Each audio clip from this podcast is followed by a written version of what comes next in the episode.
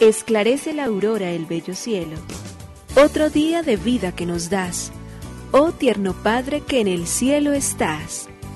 A esta hora, unamos nuestros corazones en alabanza al Señor, Creador de todo cuanto existe. Compartamos el Evangelio. Reflexionemos en su palabra. Esto es, Esclarece la Aurora, con el Padre Antonio Ramírez. Bienvenidos.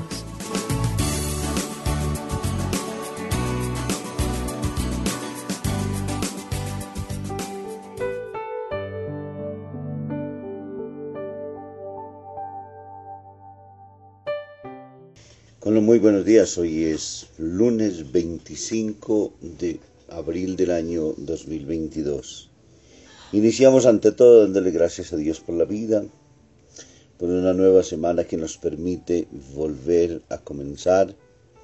Le queremos dar gracias a Dios por el trabajo, bendición a través del cual llega honesta y responsablemente el pan a nuestras mesas y bendecidos protegidos, amparados, sostenidos por Dios, podemos dar de comer a aquellos afectos queridísimos que en nuestra vida caminan junto a nosotros y con nosotros. ¿Cómo no reconocer las grandezas de Dios y el paso de Dios en nuestra vida? Este suelo vital y maravilloso que nos ha regalado, que nos permite tantas, tan grandes y tan bellas bendiciones. Este suelo vital que hace de nosotros entonces el espacio productivo a través del cual cumplimos nuestras tareas y nuestras misiones y en las cuales podemos fructificar a través de muchas y buenas obras, a través de los compromisos con los hermanos y con las hermanas, con los seres que amamos, con esposos, con esposas, con hijos, con hermanos, con personas que con nosotros comparten la fe, que caminan a nuestro lado, que se hace pastoreo y se sirve entonces junto a ellos y con ellos. Por ellos al Señor hoy toda nuestra gratitud inmensa y todo nuestro reconocimiento, pidiendo que su bendición nos sostenga siempre, nos acompañe, nos dé fuerza, nos motive continuamente siempre a ser testigos de su amor. No podemos dejar de pensar en Él, no podemos dejar de obrar según el querer y la voluntad de suya. Esta semana que iniciamos bañados por la misericordia infinita con la cual Él mismo se ha querido manifestar y se ha querido delante de nosotros entonces dejar encontrar aún en medio de nuestras dudas, de nuestras incertidumbres, en medio de nuestras crisis de fe, en medio de nuestros momentos difíciles y complejos, pero deseosos ante todo siempre de querer estar, de querer caminar, de querer ser hijos del Padre bueno, del Dios misericordioso. Por ello, Señor, hoy, como siempre, elevamos los ojos hacia el Eterno, miramos con gratitud inmensa todo lo que haces y te decimos una vez más gracias, Señor, Creador del universo. Nos unimos a la Iglesia Universal que ora. Esclarece la aurora el bello cielo, otro día de vida que nos das. Gracias a Dios, Creador del universo, oh tierno Padre que en el cielo estás. Nuestras voces unimos al concierto que el universo eleva ya en tu honor. Desde la tierra al cielo más profundo, tierno Padre magnífico Hacedor, conserva nuestras almas sin pecado a nuestro cuerpo da fuerza y salud, y nuestra mente ilumina piadoso con un rayo benéfico de luz. Por nuestra amada patria suplicamos, por la iglesia elevamos oración, por nuestros amados padres y familia, siempre dichosos los hagas tú, Señor. En tu santo nombre, comenzamos este día de vida que nos das. Haz que lo acabemos santamente, oh Padre nuestro que en el cielo estás.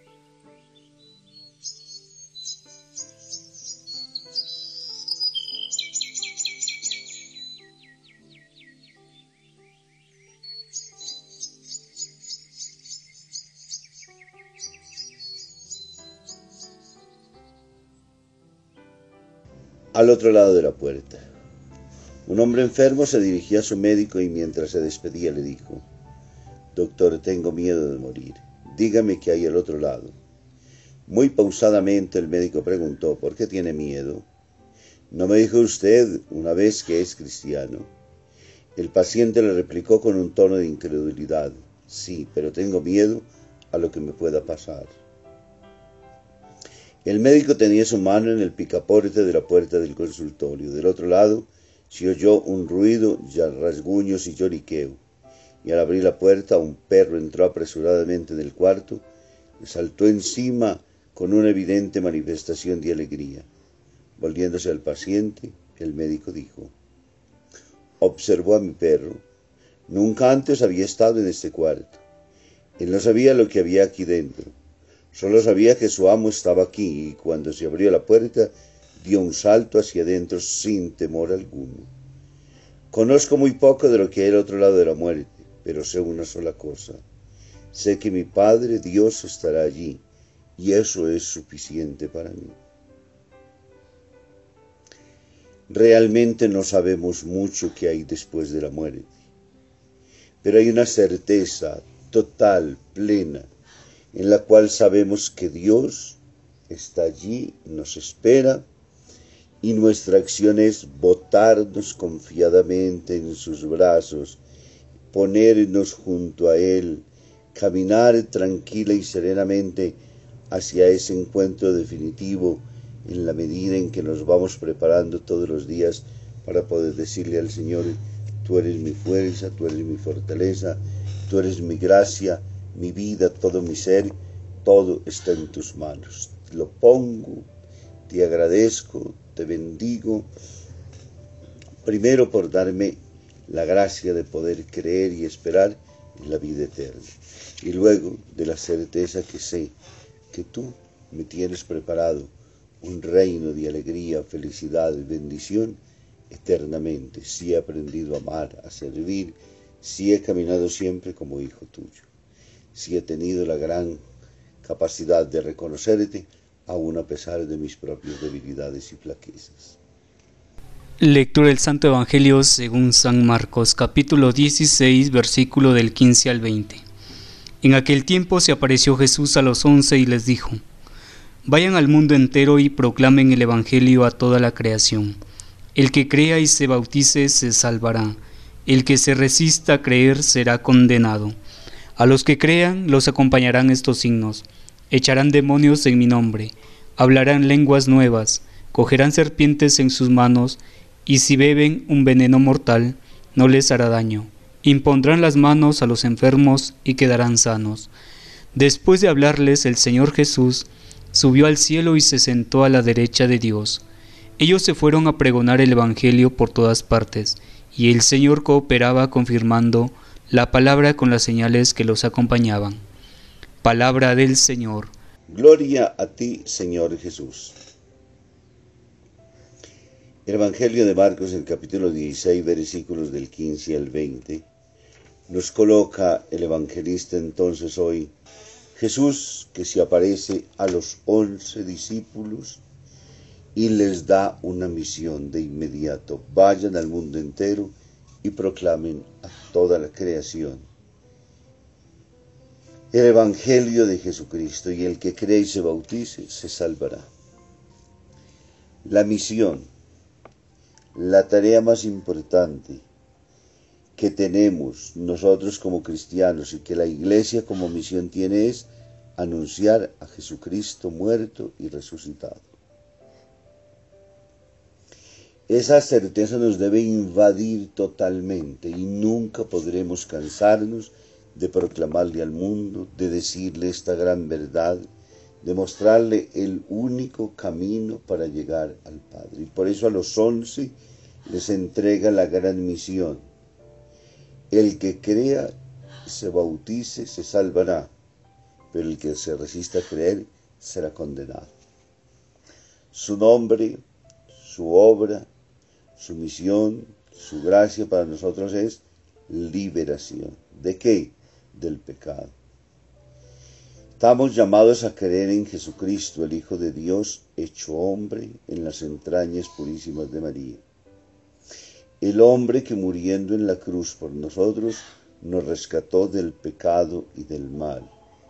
El hombre que a nosotros nos sostiene y nos acompaña siempre, dándonos las luces y las gracias necesarias para que podamos vivir también como verdaderos hijos suyos. Y por ello hoy el evangelista San Marcos en esta fiesta nos invita hoy entonces a reconocer justamente la misión con la cual somos llamados todos y muchísimo más quienes conociéndolo no podemos nunca dejar de proclamarlo. Esa debe ser certeza, debe ser alegría, debe ser convicción profundísima. Uno de lo que conoce, de lo que ama, de lo que está lleno, su boca, su corazón, debe estar hablando continuamente.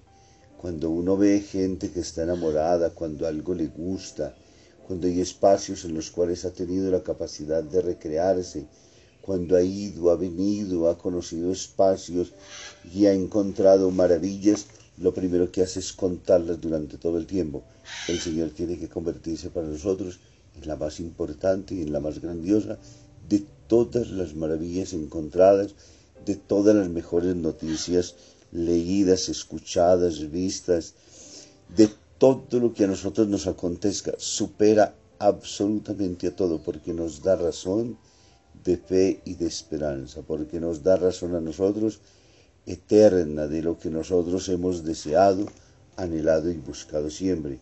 Y por ello la Iglesia nos ofrece y nos da la oportunidad de poder entonces caminar junto a Él, sentir que su gracia a nosotros nos hace testigos del amor infinito suyo. Y que nosotros con nuestra boca y con nuestra vida vamos divulgando la buena noticia que colma de paz, de alegría, de tranquilidad, de serenidad los corazones de los hombres, que cambia total y radicalmente la vida en la medida en que nos dejemos amar. Por eso es tan importante.